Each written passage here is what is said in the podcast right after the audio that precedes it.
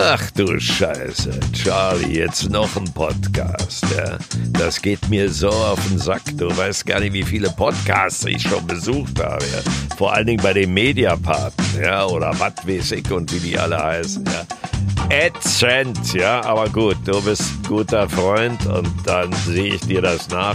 Von mir aus mach einen Podcast, ja, mach ich mit. Äh, ja, danke, Engelbert. Ja, herzlichen Glückwunsch zählst du das Geld rauch runter? Bom, bom, bom. Was? Ist ja eine Scheißwoche. Hab nur 3000 Mark verdient.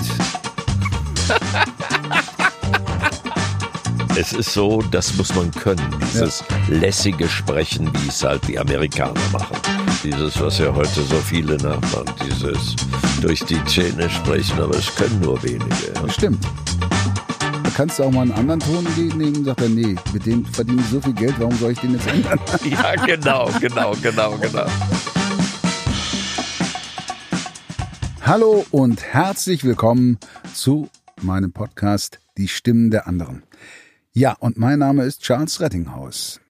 Heute habe ich einen Gast da, ihr habt es ja schon gehört beim letzten Mal, als wir unsere WhatsApp abgespielt haben, ihr habt es bestimmt alle erkannt.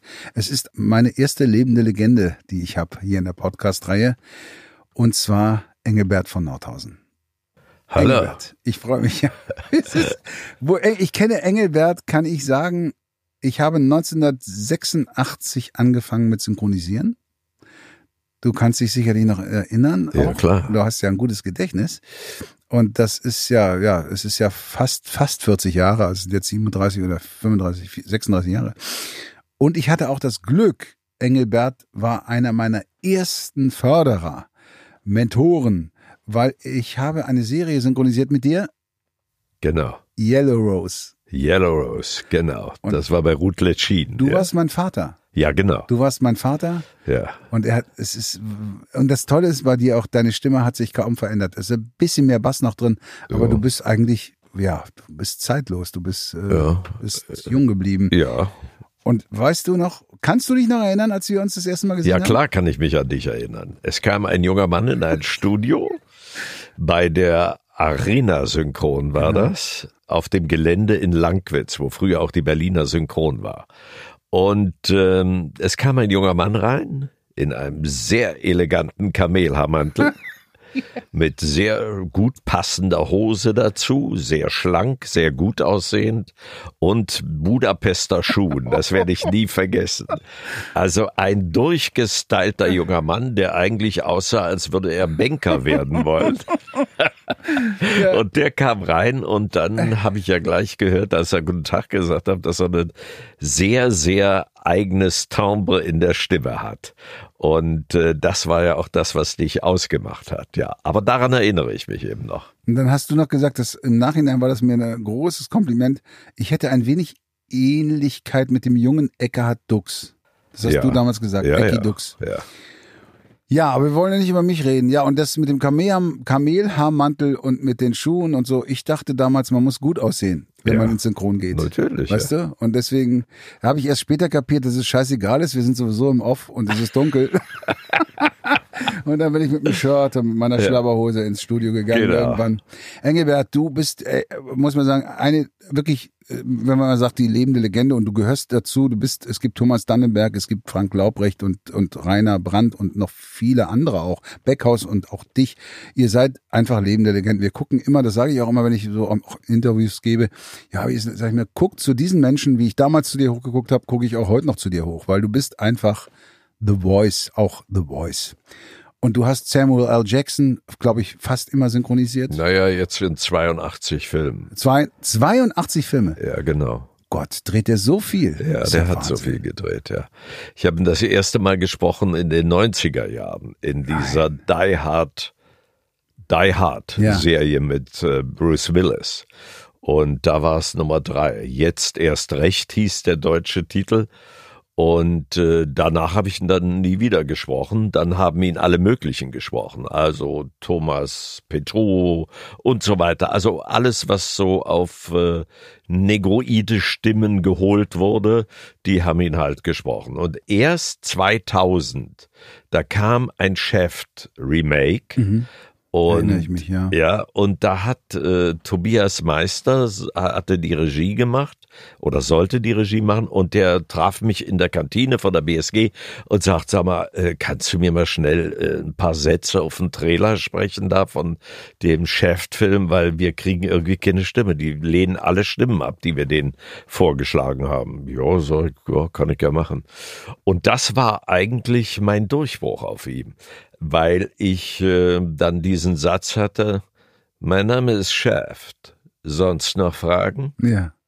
Und da haben die dann aus London zurückgeschrieben, haben gesagt, das ist er. Wunderbar. Warum habt ihr denn das nicht gleich gemacht? Ja, Weil ja. Wir, wir hören uns hier 20 Stimmen an Ja. und Nummer 21 ist es, ja. ja und das ist, so ist das gelaufen. Also habe ich Tobias Meister eigentlich die Karriere auf diesem Schauspieler zu verdanken. Guck mal, ne? dir hat er was gegeben, mir hat er was weggenommen. Ja? Robert Downey Jr. Ja, natürlich. Ja, ja, ja, ja. Ja, aber da ist er ja, da ist da er, ist er, ja, da ist er Geschäftsmann, ne? Geschäftsmann. Ja.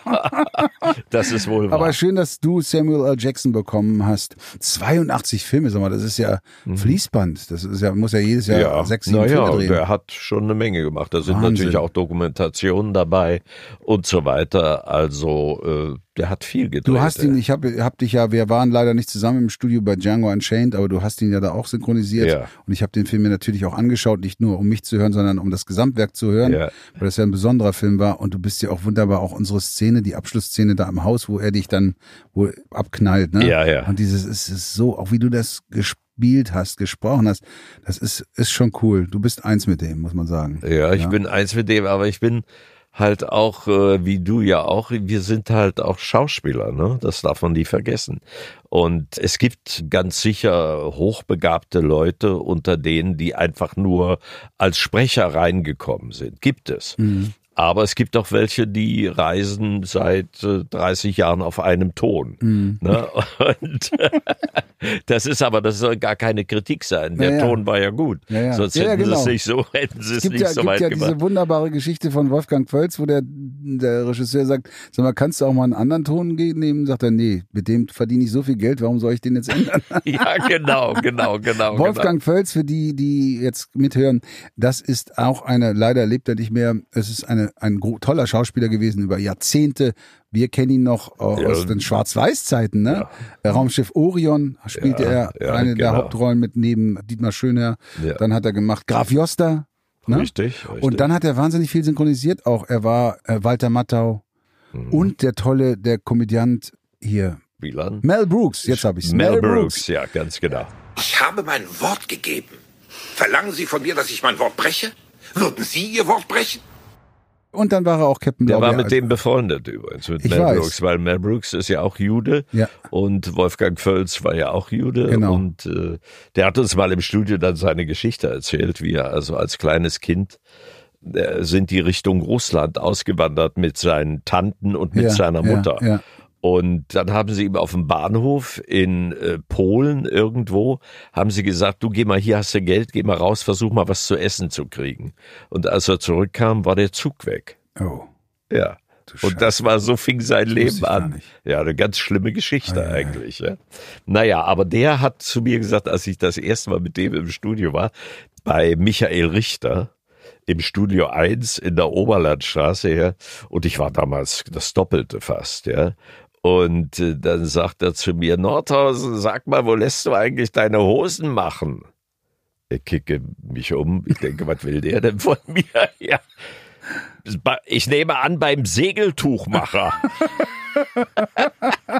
Und so war Wolfgang Ja, ich weiß, Völz, der ja, Humor von Wolfgang. Ja, der ist ja, das haben wir ja nicht mehr. Nee, das stirbt weg. Diese, diese nicht mehr Leute, diese- sind, diese- diese, Direktheit auch von Wolfgang Ja. Völz. Gibt's auch eine schöne, können wir mal zwischenschieben, schöne Geschichte, weiß nicht, ob du die kennst, mit Klaus Wilke. Klaus Wilke, Percy Stewart, für die, die es Ja. nicht wissen, auch in den 70er Jahren äh, war, hat er mitgedreht und auch Synchronsprecher, hat viel synchronisiert. Äh, Wolfgang und war nicht so gut auf ihn anzusprechen, aus welchen Gründen auch immer bei der Produktion. Es war in einem Studio Hamburg. Ein Engel auf Erden haben die beiden gemacht, Mhm. glaube ich. Und äh, mit Michael London. Und dann hat äh, Wolfgang einfach morgens zum Tonmeister gesagt, du, pass mal auf, sag dem Wilke mal, meine, meine Mutter ist gestorben. Äh, ich will jetzt mit keinem reden. Okay, und dann kommt Wilke und dann sagt der Tonmeister, du, lass ihn heute mal in Ruhe, seine Mutter ist gestorben. Ah, ah, okay, gut. Und da war auch Ruhe, die haben in Ruhe synchronisiert. Abends geht Klaus dann doch zu ihm und sagt, Mensch, Wolfgang, es tut mir ja leid, Mensch, äh, deine Mutter ist gestorben. Äh, wann ist denn das passiert? Naja, vor 30 oder 35 Jahren. er wollte einfach nur Ruhe ja, haben. Ja, ja. Aber Wolfgang Völz hatte so, so einen Humor. Und das, wir, wir mochten das, ne? Wir haben, ja, wir haben das gemacht, ja. Michael Richter, das kurz noch eingeschoben, weil du es eben erwähnt hast, war ein Synchronregisseur, der schon lange nicht mehr hier bei uns ist. Mhm. Der ist ausgewandert. Genau. Mit dem ist der Bruder von Ilja Richter. Genau, der Bruder von Ilja Richter. und der genau. ist irgendwann hat er sich ja, aus dem Staub sich, gemacht, ja, ne? Genau. Und hat nicht mehr äh, Synchronregie geführt. Genau. Eine schöne Geschichte auch, die werde ich nie vergessen. Engelbert, wenn du sagst, da hättest du jetzt nicht erzählen sollen, kann man sie zur Not auch rausschneiden, aber ich werde es nie vergessen. Du sitzt, du hast Bill Cosby gemacht, auch Regie. Ja. Und du hast, hast ja die Hauptrolle gesprochen, Bill Cosby, The Voice von, von Bill Cosby. Da frage ich ja. dich gleich auch noch was zu, logischerweise. Und dann sitzt du in der Regiebox und ich hatte dann eine Rolle bei dir und du gab damals deutsche Synchron, war das, da haben wir immer Bargeld bekommen. Bargeld. Ja, ja. Da gehen wir zur Kasse und haben das Bargeld. Und du hast dir das Bargeld geben lassen irgendwie und sitzt in der Regiebox, werde ich nie vergessen. Und der Tonmeister sitzt auch da und du sagst, 100, 200, zählst du das Geld runter? Bom, bom, bom. Was? Ist ja eine Scheißwoche. Hab nur 3000 Mark verdient. das werde ich nie vergessen. Und ich so, ich war in den Anfängen. Ich war da, ja, ja. Alter, ist doch eigentlich eine gute Woche. Ja, und du so, ist doch eine Scheißwoche. Ja. Und was über die auch toll ist, dieses, immer dieses, diese Stimme und privat Berlinerst du ja auch gerne. Ja, ja. Ich genau. hab, weiß ja nicht. Und das ist, man zitiert dich auch auf, ja, hab ich da, ja, ist doch scheiße, ja, weißt du. ja. Bill Cosby, den du ja lange synchronisiert hast, nach wenn das richtig ist, nach Joachim Kemmer, ne? Der hat ja, ihn genau. zuerst gesprochen. Joachim Kemmer und ich habe ja immer gedacht, der, der Kirch hat sich ja die Stimmen ausgesucht. Das stimmt wirklich. Und meine Stimme fand er am passendsten. Und Marianne sagte immer, so ein Quatsch, so ein Quatsch, du warst einfach der Billigste. Ja, damit hat sie mir die ganze Illusion geraubt, aber, aber war okay. Ist war doch okay. egal, du passt super auf den ja, drauf. Ja, ja, ja. Ja, und äh, was wolltest du jetzt wissen dazu? Wissen wollte ich dazu, er hat sich sicher nicht so gut verhalten. Nee. Wie ist das, wenn du sowas mitbekommst, auch wenn man einen Schauspieler, den man so lange gesprochen hat? Was sagst du da? Wenn jetzt ein neuer Film mit ihm kommen würde, würdest du ihn trotzdem synchronisieren und sagen, du? Ja. Ich würde ihn synchronisieren. Ich kann dir sagen, warum. Mhm. Weil ich bin Dienstleister. Ja. Also ich habe ja nicht, ich habe mir mein Geschäft nicht ausgesucht, sondern ich bin dazu geworden. Ja. Ich war ja am Theater und ich bin durch äh, Randolph Kronberg bin ich dazu Ach, gekommen. Ja. Randolph Kronberg, das ist auch eine Legende, die leider nicht mehr lebt, schon seit zehn Jahren, glaube ich, fast zehn ja, Jahre ja, ist er weg. Das ist die deutsche Stimme gewesen von Eddie Murphy. Oh, Jungs, wenn ihr wüsstet, was hier gerade passiert ist, ihr würdet es nicht glauben. Echter Irrsinn. Der Laster, ich denke, er fährt, da bleibt er stehen. Einfach so aus heiterem Himmel. Habt ihr ein Kabel, Jungs, damit wir das Ding starten können?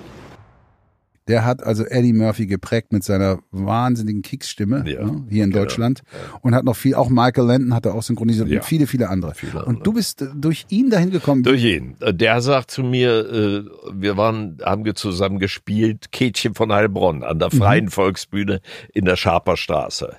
Ich war Georg von Waldstätten. Es gibt jetzt auch eine Schauspielerin, die wirklich von Waldstätten heißt, eine Österreicherin. Die ist immer die Toten vom Bodensee. Ach. Da ist die immer drin. Und das ist wirklich, also dieses Adelsgeschlecht hat es also offensichtlich gegeben. Naja, und äh, das war äh, eben, wir stehen auf dem Auftritt mit dem Randolph. Und der sagt zu mir, sag mal, gehst du eigentlich überhaupt zum Synchron oder so? Nö. Sagt er, solltest du aber. Ich hab dir immer einen kleinen Zettel gemacht, den kannst du ja mal einstecken. Ja, sag ich, wohin denn? Naja, egal. Also hab ich mit dem Zettel in der Hand, habe ich dann den Georg von ja Waldstätten äh, gespielt und hab dann da angerufen. Das war die Arena-Synchron, die saßen damals so auf der Charlottenburger Chaussee. Und äh, da bin ich dann hingegangen und hab dann auch äh, gleich äh, Aufträge gekriegt für Menge Masse. Das habe ich übrigens äh, im Gegensatz zu den vielen, die heute zwei Tage Menge Masse machen und danach gleich eine Hauptrolle kriegen. Also insofern sie lesen. Oder sie gehen gleich in die Regie. Das Oder sie gehen auch, ne? gleich in die Regie. Das genau. ist das Beste, ja, das ist das Gute an unserer heutigen Zeit.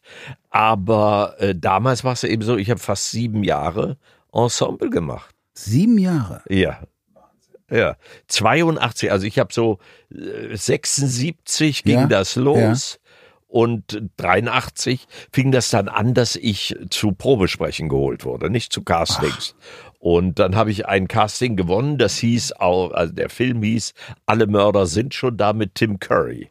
Und sie suchten einen, der so schnell sprechen konnte wie also sonst keiner. Und ich konnte das. Und wir saßen in der Vorführung und Wolfgang Völz war natürlich auch drin. War eine, wie eine englische Komödie halt Ja, gedreht. ja.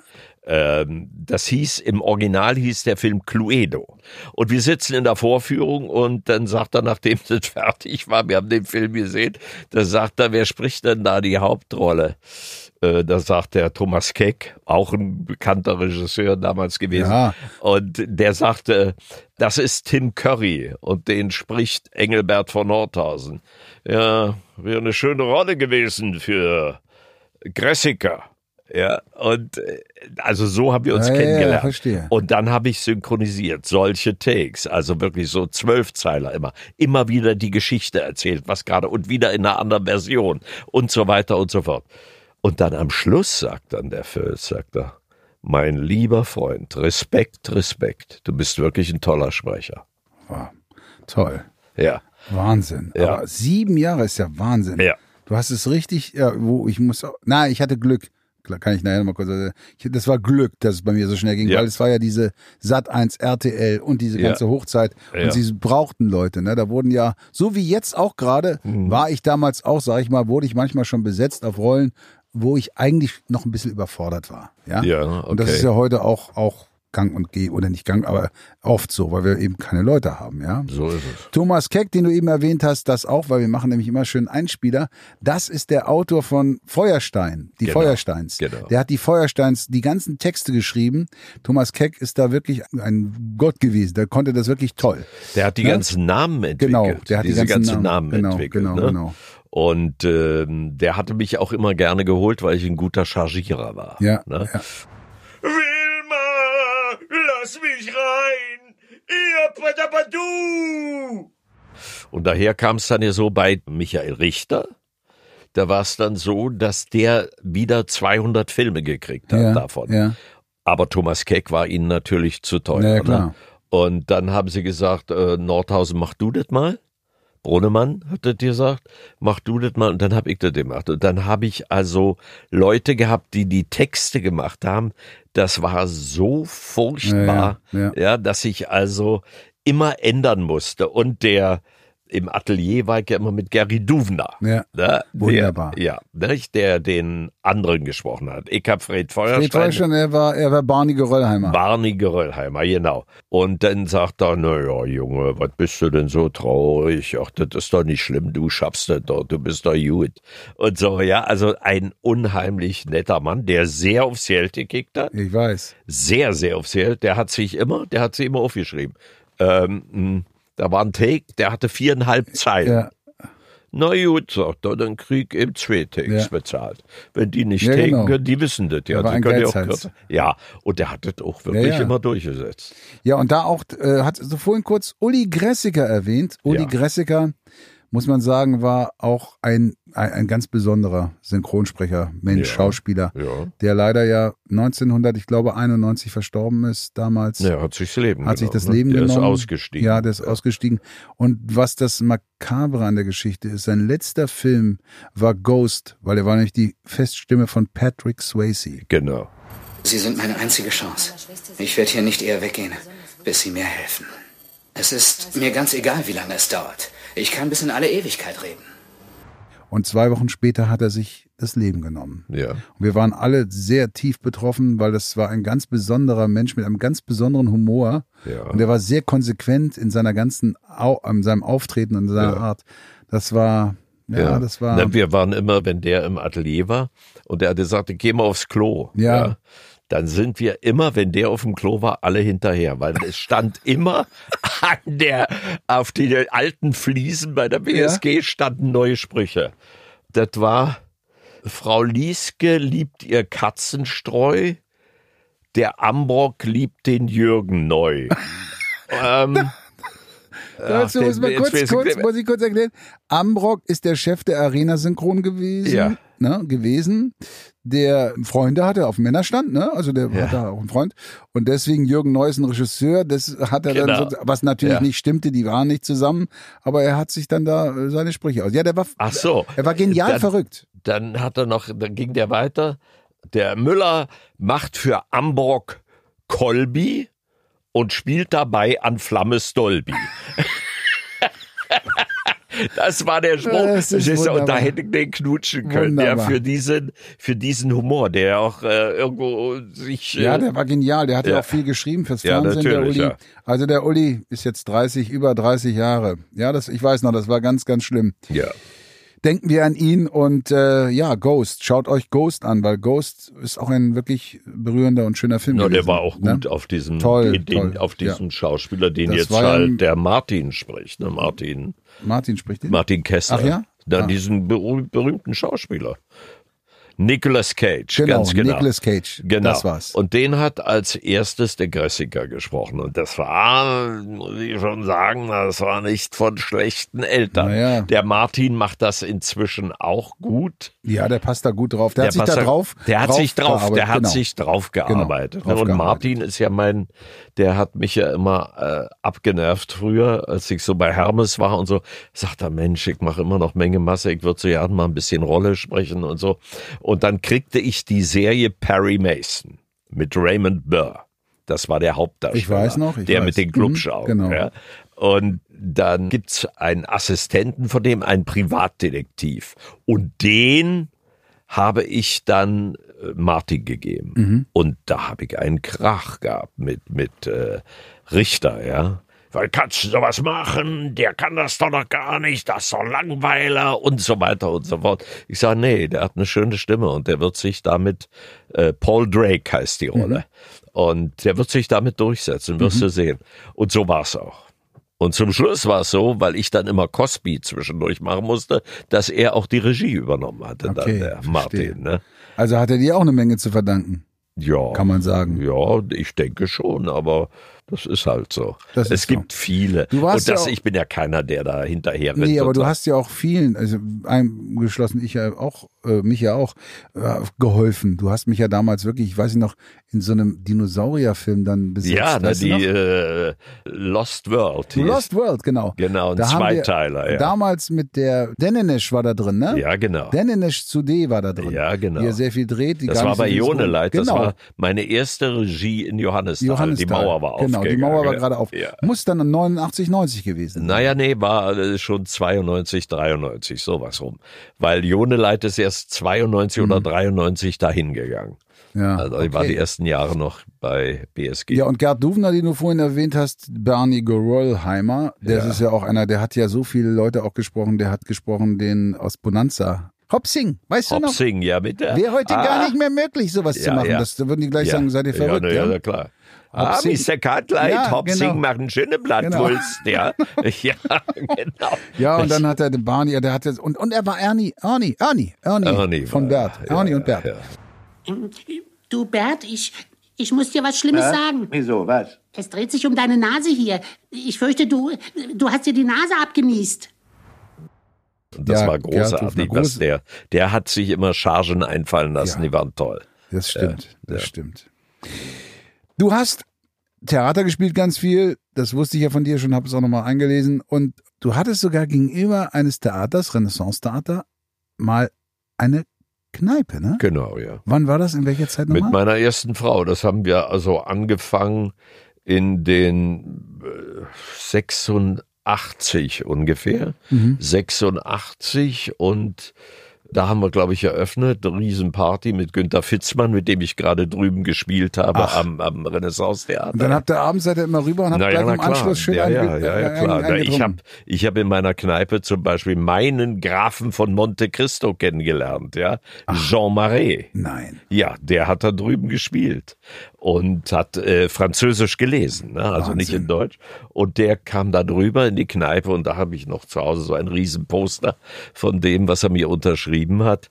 Und das waren schon Momente, ja. Aber ansonsten war das anstrengend mit der Kneipe. Wieso jetzt? Inwiefern? Weil du ja lange naja, äh, bis nachts ich gearbeitet ne? Ich habe ja, ich habe damals ja immer noch in Doppelschichten manchmal gearbeitet ja. oder bin noch abends ja. zu irgendeinem Sprechtermin gefahren oder so. Es war ja auch damals viel zu tun. Das war ja doch so Ende der 80er, Anfang der 90er Jahre, da ging es ja richtig. Das heißt, du ab. hast in der Kneipe gearbeitet ja. und dann noch synchronisiert dazwischen? Ja, genau. Man konntest ja gar nicht mal ein Trinken abends. Ja, das habe ich ja sowieso nicht, weil ich bin ja, ich bin ja zwangsläufig oder zwangsweise äh, 1977, 78 habe ich von mich vom Alkohol entziehen lassen. Du hast seitdem nichts mehr getrunken? Nein, nie wieder. Wow. Ja weil das ging nicht. Davor hast du hast du dann ein bisschen zu viel getrunken und sagst ich habe sehr viel getrunken. Ich kommt die Stimme, würdest du sagen, kommt die Stimme daher auch, dass du so? Naja, man sagt ich, ja, mein Vater hatte auch so eine Stimme. Dein mein Vater, Vater auch. auch. Weil Arnold Marquis, wie wir alle wissen, ja. ist ja kein Geheimnis, hat sehr, der ja, ja, war ja auch trockener Alkoholiker. Der war auch ein trockener Alkoholiker. Der hatte früher gesehen, Arnold Marquis, auch eine, wirklich für die da draußen wieder, The Voice, John Wayne. Bei uns arbeitet jeder für jemanden. Ich zum Beispiel arbeite für Tausende von Menschen in den Vereinigten Staaten, damit sie sich im Laden ein Stück Fleisch kaufen können. Und du arbeitest für mich. Ist das vielleicht was anderes? Ah, der hat auch so eine geile Stimme ja, gehabt, ja, ne? Ja, ja. Schon, auch schon 30 Jahre bestimmt äh, tot. Ja. Und der hat mir das mal erzählt, dass er, ich habe früher gesoffen und gesoffen und gesoffen. Und da denke ich mal, bei dem war wirklich, der hat ja Whisky getrunken, glaube ja, ich. Ja, ne? ich habe das erlebt, dass er ins Studio 1 in, der, in, der, in Langwitz reinmarschiert ist hat sich mit dem Rücken zur Leinwand in den Pult gestellt und hat gesagt, Aufnahme. also, er sah ja nicht die Leinwand genau. oder das Bildaufnahme. Ja, ja, und so, und da später haben wir einen Westernfilm gemacht, da war ich mal drin mit einer kleinen Rolle. Und äh, jedenfalls er, Aufnahme läuft, John Wayne steigt vom Pferd. Und er nimmt auf in der Aufnahme. Äh, äh, oh, Verzeihung. Und das hat so auf die Lippen gepasst, ja. Es hat so auf die Lippen gepasst. Das haben sie aufgehoben zwar, aber konnten es natürlich nicht im Film zeigen. Was ich mich immer wieder frage, auch bei dir, ist, dass du ja, du bist ein guter Typ, du hast Theater gespielt, viele, viele äh, Stücke gespielt. Und warum haben die dich mal, du hast ja auch gedreht, was bei, bei GZSZ warst du auch lange hast ja, du gecoacht. Ja, Coach, hast du den Leuten, die es nicht konnten, geholfen, ne? dass sie ein bisschen ja, ja auf ja. die Beine. Es also gibt ja auch mittlerweile sind ja da überwiegend Schauspieler, ne? Ja, aber in den Anfängen weißt du ja auch, waren ja, ja auch viele Nicht-Schauspieler, Nicht ne? Models und da brauchte man jemand, der coacht. Die Kleine, die ich ja dann geholt habe, die jetzt ja immer noch hier ist aus Hamburg, das Mädel. Ja. Ähm, Josie. Josie. Josie. Und der habe ich ja von Anfang an gesagt, ich sag, du kommst aber mit mit mir. Fährst heute Abend gleich mit und ich muss sowieso noch äh, ins Studio. Und da sind wir nach Johannesthal mhm. gefahren und da hat sie dann die ersten Takes gesprochen. Und ich wusste genau, dass das klappt und richtig. Ja, die ist auch gut, ja. Ja, ja, auch. genau. Ja, ja Josie Schmidt, Schmidt spricht ja. auch ganz viele, ich weiß ja, habe es jetzt nicht im Kopf, wen sie alle spricht. Ja, ja. Aber sie hat ganz viel schon gemacht, ja, ja. Josie Schmidt. Und dass du aber nicht richtig durch, also gilt ja für ein paar in mhm. der Branche auch, die können spielen, aber wieso, wieso hat er nicht so richtig funktioniert? War es bei dir, dass du sagst, ach, ich habe mein Synchron, ich ist mir sowieso egal? Hm. Oder was, was? So war's. Ja, ne? So war's. Ich habe ich hab mich nicht mehr bemüht. Ja. Ich habe dann in den 2000, 2000, also 2012 oder 13 habe ich ja noch bei Wolf Gremm gedreht, ne? Also der Mann mit, von Ziegler war das, ne? Ja, genau. Frau Ziegler. Ja, genau. Regina der, Ziegler. Regina Ziegler. Und der jetzt auch inzwischen schon längst ja, tot ja. ist. Und bei dem habe ich auf Mallorca gedreht und deshalb habe ich das gemacht. Ah, okay. Weil ich war auf Mallorca, ja. habe einen russischen Milliardär mhm. gespielt in einer 70 Millionen Villa. Ja, also Wunderbar. super, ja. Und mit, äh, ach Gott, wie heißt sie jetzt wieder? Fällt mir vielleicht noch ein. Aber auf jeden Fall mit der war. Das waren zwei Romane, die sie geschrieben hat und die hat der Gremm umgearbeitet ja. und gedreht. Ne? Und dann war ich nochmal da und da habe ich dann Bettina mitgenommen und dann haben wir richtig eine Woche Urlaub gemacht und da habe ich dann den Verleger von Ruth Maria Kubitschek. Ah. Mit der habe ich auch einmal gedreht. Ja, nette nee, Frau. Ruthilein Ja, ist nette eine nette, eine Ja, sehr nett. ja, ja. Und äh, ja, das war jetzt dann den Verleger zu spielen von der, das war jetzt schön. Wir haben einmal am Flughafen gedreht und dann nochmal in einem Hotel oder vor einem Hotel. War ganz angenehm und war eine schöne Sache. Ja, aber ich muss dir sagen, ich hatte ja meine Angst vor der Kamera erst eigentlich verloren, als ich bei GZSZ war. Ja, und zwar, weil die ja, das, das hat mich einfach frei gemacht. Ich habe immer vor der Kamera, ich habe hinter der Kamera gestanden, bin immer hingegangen zu den Leuten, habe ihnen gesagt, du mach mal, pass auf, pass mach mal da ein bisschen mehr und so weiter und so fort. Also eigentlich haben die Coaches da viel von der Regie mit übernommen. Ne? Ja, und das hat auch bei vielen was gebracht und bei vielen was genutzt. Und mich hat es frei gemacht. Ich habe ja dann auch den Schulhausmeister gespielt da. Ich weiß noch. hm? Ja, und dann war, ja, ich war dann frei. Und deshalb halt nachher, als ich bei Gremm da gedreht habe, zehn Jahre oder was später, und das, da hatte ich überhaupt keine Angst Naja. mehr, war mir so was von, die waren mir alle egal, die da um Ja, die Kamera ja, rumstanden. Früher war ich, Ja, klar. ja. Ja, und das war so ein bisschen das Ding, dass ich ganz froh war, nichts mit der Kamera zu machen. Ja. Aber mein Freund Christopher Groß, hier, der macht ja, der ist ja an einer Serie dran, Mhm. die er dreht. Und die ist auch schon so gut wie verkauft. Mhm. Und da soll ich also einen üblen Europolitiker Ja, spielen. das wäre doch cool. Ja, ja. Du bist ja auch ein Vielleicht mag, vielleicht mag ich die Alterskarriere. Ja. wieder, Ne? Das wär doch schön. Mit 85 nach Hollywood. Hollywood. Du hast so viele Hollywood-Schauspieler gesprochen. Ja. Gene Hackman fand ich dich übrigens auch sehr gut drauf. Ja. Den hast du ja auch zwei, dreimal gesprochen, ne? ja, ja, ja, ja. Ich glaube, der macht jetzt nichts mehr, Nee. aber das, das passte sehr gut. Du bist ja auch so, so ein bisschen so ein, so ein Typ. Ja. Engelbert, eine Sache möchte ich gerne auch von dir wissen. Gibt es irgendwas, das habe ich auch schon meine anderen Gäste gefragt, irgendeine Rolle, wo du sagst, Mensch, ey, da bin ich besonders stolz drauf, dass ich die, die, den erwischt habe, den Schauspieler, und das macht richtig Spaß und da freue ich mich auch immer wieder, den zu synchronisieren. Naja, das ist schon Sam Jackson. Ne? Ich habe ja jetzt im Frühjahr habe ich ja eine Serie mit ihm gesprochen, The Last Days of Ptolemy Gray. Für Netflix oder? Äh, nee, für Apple TV. Ah, okay. Und die haben mich auch sehr gut bezahlt. Und das war anstrengend, weil er äh, spielte da einen Menschen, der dement geworden ist Ah, okay. und wirklich nicht mehr wusste, was los ist. Ja. Und kriegt dann aber irgendwie, na, ich darf nicht alles erzählen, Ja, sonst gucken ja, die Leute genau. das nicht mehr. Aber jedenfalls wird ihm nochmal geholfen für eine kurze Zeit. Und dann regelt er alles, was er zu regeln Ja, hat. die muss ich mir angucken. Die schaue ich mir an. ja, die ist wirklich So eine Kurzserie, sechs Folgen oder? Sechs Folgen, ja, ja. Super. Und das war so was, wo ich gesehen habe, was der Mann doch für ein toller Schauspieler ist. Und äh, das habe ich vorher schon begriffen. Also, Wie alt ist er jetzt? der ist so alt wie ich. Genauso alt. Der ist genauso alt. Der wird, ich werde im Januar nächsten Jahres werde ich 75 und er wird im Dezember davor 74. Und das haben sie früher nicht gewusst, ne? Deshalb habe ich den eine Zeit lang nicht oft gesprochen, weil die ganzen äh, Redakteurinnen den natürlich total toll fanden, ja. Ja. Und immer gedacht haben, nein, der ist ja höchstens 30 oder 35. Ja, ja. Nee, der war schon viel älter. Der sah nur sehr gut aus. Und deshalb kann man schon denken, dass der viel jünger ist. Ist er aber nicht. Der ist auch 1948 geboren. Na gut, bei dir würde ich jetzt auch nicht sagen, du bist 75, weil du siehst, klar hat man Falten, aber 75, Ja. ja, davon ja, bist du. ja. Also, äh, ja, ich gebe mir Mühe. Redlich. Machst du denn Sport? Läufst du denn auch rum? Naja, nee, ich mache ich mache zu Hause, ich arbeite immer noch jeden Tag mit dem Expander, dann mit dem Bullwalker und mache immer noch Sit-Ups. Ah, okay. Ja. Das ist aber gut. Und ja, ja, und das, das mache ich schon. Und dann bin ich auch ab und zu mal mit dem Hund. Also meistens geht ja meine Frau mit dem Hund.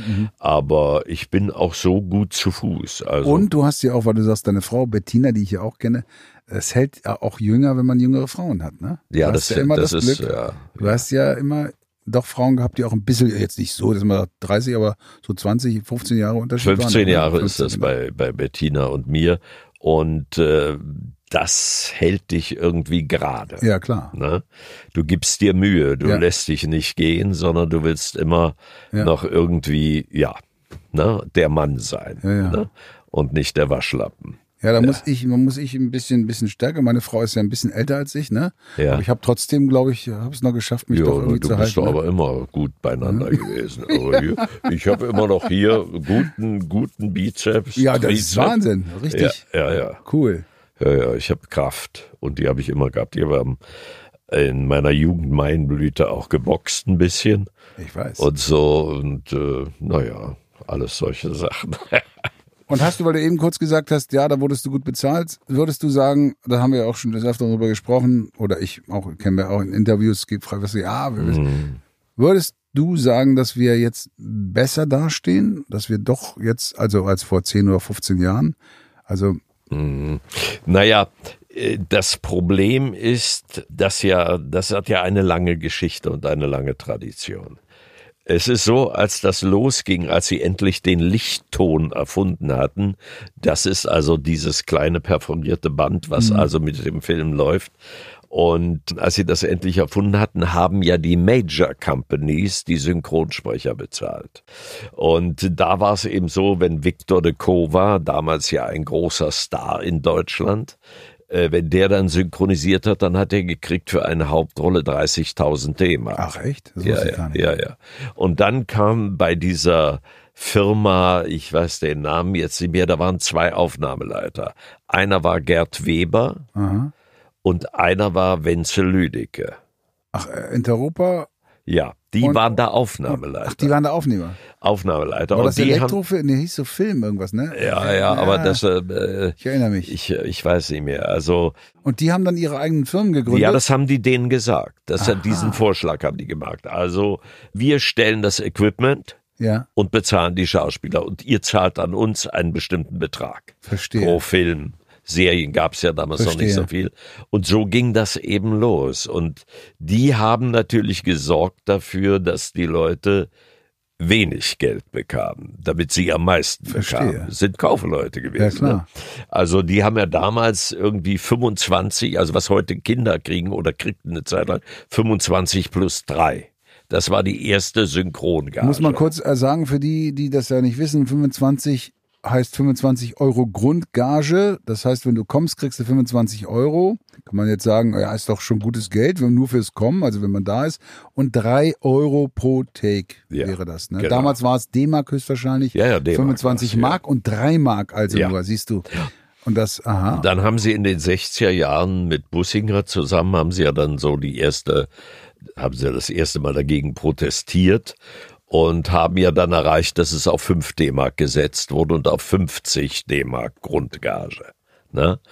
Und ja, das war lange so. Und jetzt ist es ja schon wieder so, also ich äh, weiß das ja eben, dass also ich habe gerade so ein Ding verloren bei einer Firma. Da hat Sam Jackson im Original in einem Zeichentrickfilm die Rolle gesprochen. Und ich hatte eine Gage einfach angesagt, weil ich da natürlich, äh, ich habe eine Gage angesagt, die angemessen war für äh, Zeichentrick und so weiter und Serie. Und da haben sie gesagt, nö, nö, nö, das zahlen wir nicht. Das ist doch ganz einfach, ist doch nur Animation. Ne? Viel schwerer, wenn es gut machst. ich auch. Finde ich viel auch. schwerer als eine normale Ja. Rolle, einen normalen Menschen zu sprechen. Und ja, haben sie abgelehnt. Bin ich dann abgelehnt. Ich bin dann nochmal runtergegangen in der Gage, habe es nochmal versucht. Und es war nichts zu machen. Sie wollten es nicht. Sie wollten bezahlen 3,50 Euro und 60 Grund. Also da zur Erklärung, 60 Euro Grundgage für Engelbert von Nordhausen, der das seit fast, oder nicht fast, der das seit 45 Jahren macht, fast 50 Jahre und 3,50 Euro pro Take äh, will man ihm bezahlen. Ich sag mal, der Marktwert, wenn man jetzt mal von seiner Stimme, von der Bekanntheit ausgeht, wäre, wenn man jetzt, sage ich mal, Beispiel Prominente, die auch synchronisieren, Jan-Josef Liefers als Beispiel, mal den ich sehr schätze in dem, was er macht, der kann auch synchronisieren, das äh, hört sich gut an, kriegen natürlich ganz andere Summen, weil sie eben bekannte Schauspieler sind. Und das ist das, finde ich, das Absurde dann auch wieder von den Auftraggebern. Du bist eine sehr bekannte Synchronstimme. Warum soll nicht der Marktwert bezahlt werden, ja? Aber das möchte man nicht, weil man hat ja auch Angst, das weiß ich ja selber aus eigener Erfahrung auch. Oh Gott, wenn der Rettinghaus jetzt hierzu bekannt wird, auch noch öffentlich bei Facebook und Instagram, dann müssen wir dem nachher auch noch irgendeine Gage zahlen, als ob er ein bekannter Mann wäre. Mhm. Und da sollten Sie einfach mal ohne, ich sag das, und das weißt du auch, das wissen wir beide, eine gute Synchronisation, eine gute Synchronisation ist das A und O. Mhm. Wenn das scheiße ist, wir haben alle mal angefangen und es war holprig, aber das muss auch bezahlt werden. Und wenn man jetzt sagt Einheitsgagen, was ich auch so höre, jetzt kriegen alle das Gleiche. Wie gesagt, das gilt für dich und für mich nicht mehr, glücklicherweise. Mhm. Wir haben uns da rauskatapultiert, weil wir auch standhaft waren. Wie du auch sagst, dann mache ich das eben jetzt nicht. Mhm. Eine Gage für alle die gleiche, das kann ja wohl nicht sein, ja? Mhm. Wenn du Mercedes oder ein Skoda oder ein Lada dir kaufst, das kostet auch unterschiedlich, weil das ist ein Auto, was ne, anders verarbeitet. Ja, ja. Und so ist es bei uns auch. Ja. Und dass dann eben die Verleiher oder, oder die Auftraggeber dann auch sagen, ey, auf Wiedersehen, das finde ich respektlos. Dir gegenüber auch, nach so einer Zeit. Aber ich kann dir sagen, dass, äh, was wir wissen, dass wir bekannte Stimmen sind. Ich habe vor ein paar Jahren für meinen Verlag in Bielefeld, Pendragon Verlag, oder Pendragon, ich weiß aber nicht, wie er ausgesprochen wird, wahrscheinlich Pendragon, und da habe ich Chef gelesen. Mhm. Nachdem der Film rausgekommen war, haben sie mich ausgesucht. Und ich habe dann die, ich glaube, vier sind es wohl, vier Chef-Romane, die der Tidy Man geschrieben hat. Mhm. Und dann haben sie mich für Lesungen geholt. Und da war ich in Köln in einem äh, Gartenlokal in Köln, ja, und da war drin dann ein Riesensaal mit, äh, mit Bühne und so weiter. Und da waren dann wirklich so 400 Leute drin. Mhm. Na, mehr ging da gar nicht rein. Wollten die zuhören? Die wollten mir ja, zuhören. Ja. Und die haben, als ich da rausgekommen bin, wirklich applaudiert. Ja, und dann habe ich erst mal gelesen und dann haben wir über Synchron gesprochen. Ja. Und da musste ich die Stimme nachmachen und jene Stimme nachmachen und so weiter und so fort. Und die waren sowas von fasziniert, das habe ich einfach ja. gemerkt. Die waren ja. sowas von begeistert. Deshalb sage ich heute mit den heutigen Medien, wir haben ein Publikum. Absolut. Und, Absolut. und wir wissen von den, wir wissen ja von den Major mhm. Companies, wenn sie dann Umbesetzungen gemacht haben, dass es oftmals böse Briefe gab ja. und so weiter ja. und so fort. Die werden natürlich nicht veröffentlicht, aber es ist so. Ja. Und äh, ja, ich finde es immer schade. Ich meine, wenn einer verstirbt oder er läuft äh, dem Sprecher vom Alter her weg oder von der Fitness her, dass äh, Sprache nicht mehr so funktioniert, mhm. wie sie funktionieren mhm. sollte, dem Alter entsprechend, dann ist es halt so. Aber da kann man nichts machen. Aber solange eine Feststimme den sprechen kann, da sollte er ihn auch sprechen. Ja, und ich finde, er sollte dann auch das Geld dementsprechend bezahlt werden. Ja. Genau, wir haben, ich habe das auch mit Claudia Obstadt besprochen kurz, äh, weil die auch umbesetzt wurde auf Angelina Jolie gerade, auch wegen Geld. Und wir reden über einen kleinen Betrag, keinen großen Betrag. Mhm. Und da habe ich auch gesagt, du, denn das, äh, ja, dann, man sollte den Respekt haben, das auch zu würdigen mhm. und auch angemessen bezahlen, ja, Richtig. weil das ist, das ist ja ein Job. Und wie gesagt, wir wissen das ja auch. Ich sage immer, wenn sie so fragen, ja, synchron. Es gibt ja, ich sage mal, es gibt ganz viele Synchronsprecher. Ja. Und es gibt aber nicht so viele, das ist ja wie beim Drehen. Es gibt die Königsklasse, dann die, dann ja. die, dann die. Und so ist im Synchron auch, du gehörst zur Königsklasse. Nee, Charakterstimmen. Ne, ja, wie, wie der Axel Malzacher immer sagt, auch eine bekannte Synchronstimme. Oberst Brandt, Operationsabteilung. Herr Oberst, ich hätte gern Ihren Bericht für den Führer, vorab zur Durchsicht. Das ist reine Routine. Und der Axel Malzacher sagt nämlich, es ist das sozusagen das Heldengehen in der Stimme. Ja was du hast, ja? Ja, ja. Und er sagt, die Heldenstimmen, genau, Heldenstimmen werden immer weniger. Ja. Das war auch Arne Elsholz, war eine Heldenstimme. Ja. Ne? Und Thomas Danneberg. Und das sind so dieses Heldengehen. Ja, das waren ja meine, meine Regisseure. Ja. Also, wobei Elsholz mich nicht so oft besetzt hat. Ich war dem zu sehr Theatermensch. Okay. Ne, der hat halt immer dieses, was ja heute ja. so viele nachmachen, dieses durch die Zähne sprechen, ja. aber es können nur wenige. Ja. Stimmt. Ja, das es können nur ganz wenige. Elsholz konnte es. Ja, Am Schluss auch nicht mehr, aber es ist so, das muss man können. Dieses ja, ja. lässige Sprechen, wie es halt die Amerikaner machen. Ja. Das muss man, wenn man das übernehmen will, das muss man können. Da muss man lange trainieren. Hast du mit Elsholz viel, weil du sagst, hast du viel mit ihm gemacht? Oder? Nee, nee, nee. Nee, nee, wir mochten uns nicht. Ach. Ja, wir okay. mochten uns überhaupt nicht. Also ich habe den ja frühzeitig kennengelernt, da war Charlottenburger Chaussee, war Mhm. ja die alte Arena und da hat er aufgenommen rauchende Colts. Nein. Ja, und da war der, da war der ganz trocken. Da war der wirklich, der hat keinen Alkohol Hat einen getrunken. Anzug an. Der ganz- einen Anzug an, saß immer hinten und hatte BZ gelesen. Mhm, Ja, und hat dabei Regie geführt. Nee, nee, das ist, äh, sagen Sie mal lieber so, ja. Und äh, ich war damals ja voll drin, also im Alkoholismus, ja.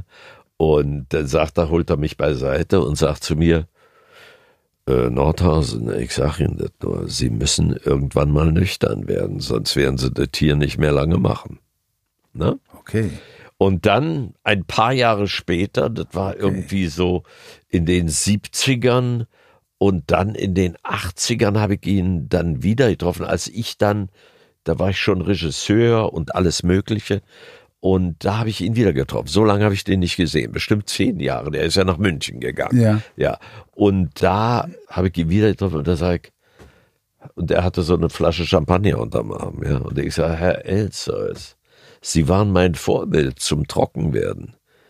Jetzt sind Sie wieder dran und ich habe aufgehört. Ja, ich bin ein Connoisseur. ja, und sowas, so Sprüche hat er Ja, dann immer abgelassen, ja. Ja. Und dann habe ich einen Film mit ihm gemacht, da habe ich die Regie geführt und auch das Buch hatte ich gemacht. Und zwar war das der erste Outing-Film. Mhm. Ja, mit Kevin Klein. Ah, okay. Ich habe mich geoutet. Und das bei meiner Hochzeit. Vor der halben Gemeinde. Vor meiner Familie, meinen Freunden, meiner Mom, meinem Dad. Was macht meine Hand? Und da habe ich eben erkannt, wie genial Elsholz war. Ich hatte den Text gemacht, der war gut. Ich hatte einen sehr langen Take mit ihm, äh, mit, wo er sich mit seinem Partner da unterhält über eben sein Homosexuellsein und so weiter.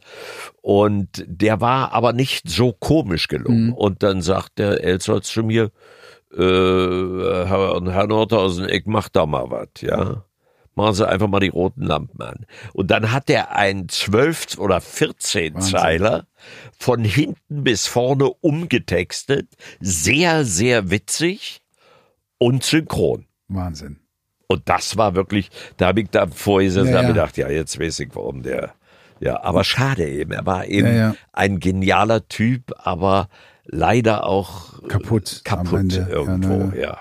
Ja, das, ich habe ihn ja auch kennengelernt. Ich habe auch von ihm erzählt in, in der letzten Sendung auch oder vorher auch. Er taucht immer wieder hier auf, weil er natürlich auch einer der ganz, ganz Großen war, ja. Und äh, er war, wie du sagst, auch er hatte hatte die Lässigkeit, die viele haben wollten. Viele haben ihn Ja. ja versucht nachzumachen, ja. Es gibt ja auch Leute. Das genau wollte ich dich nämlich auch noch fragen.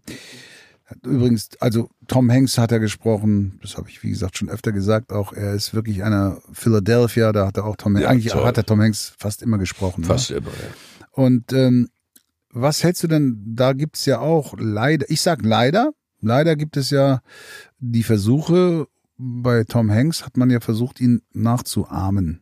Ja. Jetzt im neuen Film. Ja. Und das gibt's auch bei Thomas Danneberg. Ja. Und ich finde das, äh, habe ich auch beiden gesagt, die das gemacht haben, die Kollegen. Ich finde es respektlos. Man sollte es nicht machen. Man sollte es als Kollegin nicht machen, weil ich möchte auch nicht, wenn ich irgendwann tot oder halbtot oder was weiß ich oder ich kann nicht mehr, dann meinen Schauspieler sehen und da ist einer, der versucht, mich nachzumachen und dann vielleicht noch so gut, dass der Zuschauer es gar nicht merkt, finde ich persönlich nicht gut. Mhm.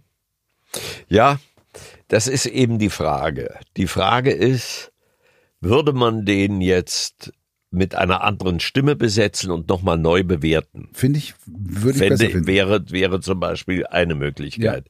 Die andere Möglichkeit, dass, äh, wie der Olle Brunnemann gesagt hat, die Ohren sind empfindlicher als das Ohr. Wegen Synchronisation, Mhm. also wegen synchron Aussehen. Und das hat er immer vertreten, auch vor seinen Cutterinnen. Wenn die immer sagt, nee, mach mal noch ein Mhm. bisschen früher und dann musst du mir da eine kleine Pause lassen. Lass mir da eine Schnittpause, ja. Mhm. Und äh, dann hat er immer gesagt, die Ohren sind empfindlicher als das Ohr. Die meisten sind so kurzsichtig, die wissen sowieso nicht, was synchron ist. Ist natürlich äh, sehr mutig gewesen, diese Aussage. Ja. Also heute wissen Leute, was Ja, synchron klar. ist. Ne? Also ich bin, was das alles betrifft, bin ich ein relativ großzügiger Mensch, weil das ist eben so. Irgendwann ist es vorbei. Das Leben ist. Ja, das ja, auf jeden das Fall. ja, irgendwann ist es vorbei für den Sprecher.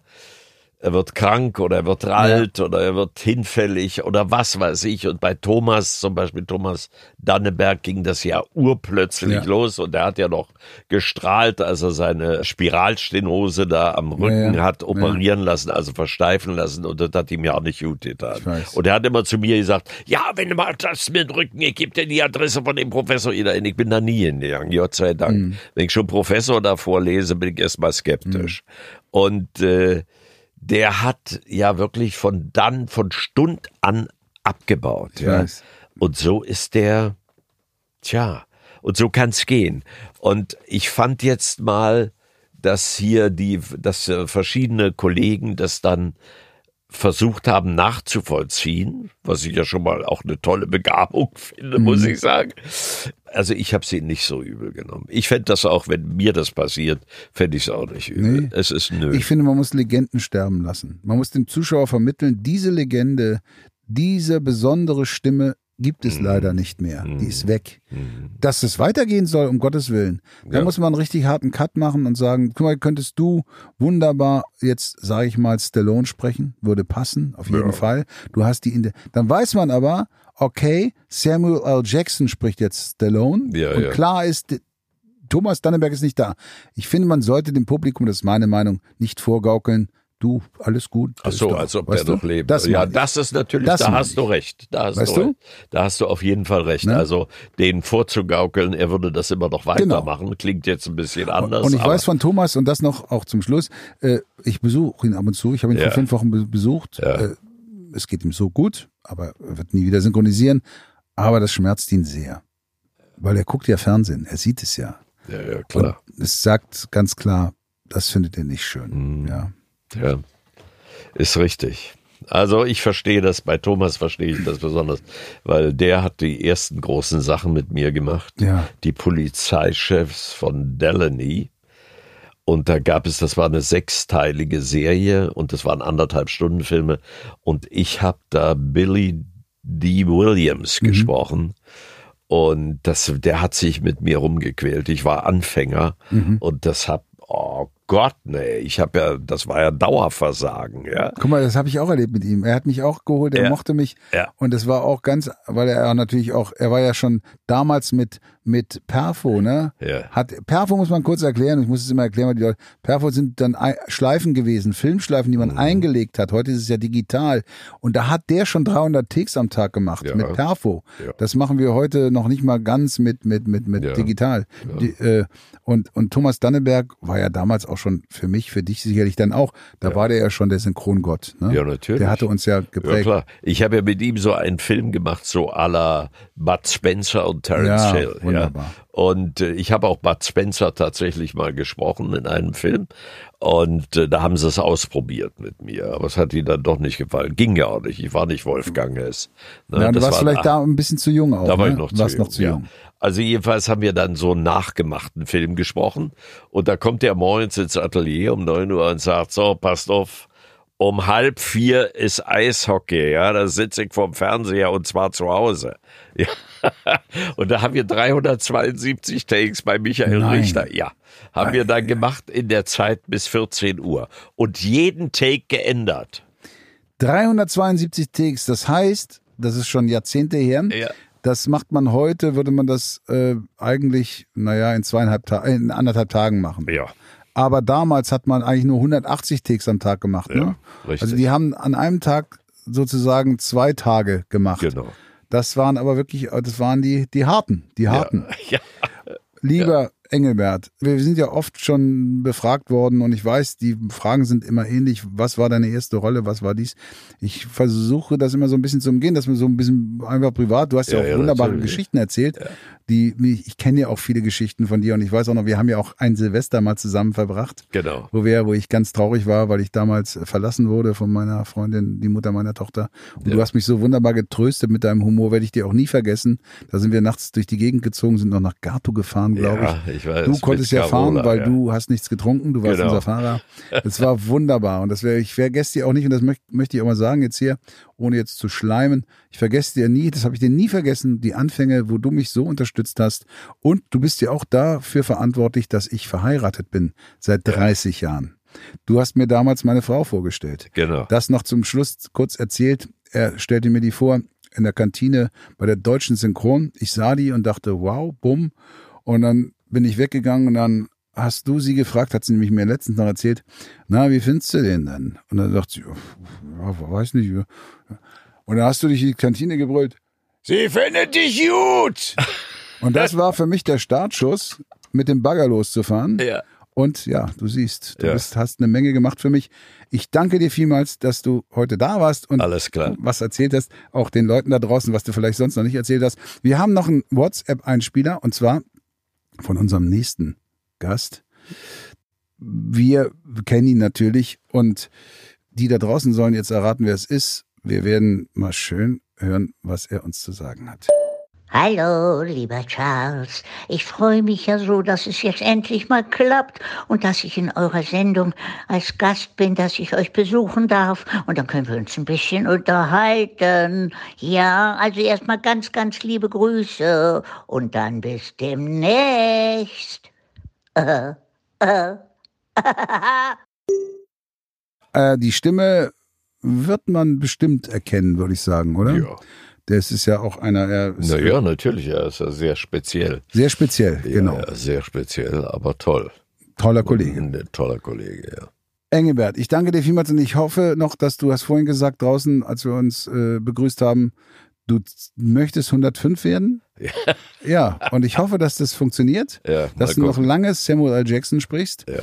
Und wer weiß, wenn du 105 wirst, vielleicht, ich werde nicht so alt, äh, höchstwahrscheinlich dann, dann sprichst du irgendwann Jamie Foxx. Und dann?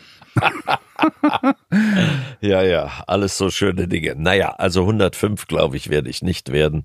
Ich hoffe darauf, dass ich ein gutes Alter habe und dass ich na, vor allen Dingen so alt werde, dass ich nicht im Rollstuhl fahren muss äh, und dass ich nicht mit einem Rollator gehen muss und so, sondern dass ich noch selbstständig denken und laufen kann. Das wünsche ich dir auch. Ja. Und ich freue mich, wenn wir uns bald wiedersehen. Denn wir sind ja fast Nachbarn. Wir sollten uns jetzt endlich mal abends Genau, das ist ein alkoholfreies Bier und Ja. auf ein Bier treffen. Genau, das machen wir. Danke, Engelbert. Ciao, ciao. Ciao, ciao. Ciao.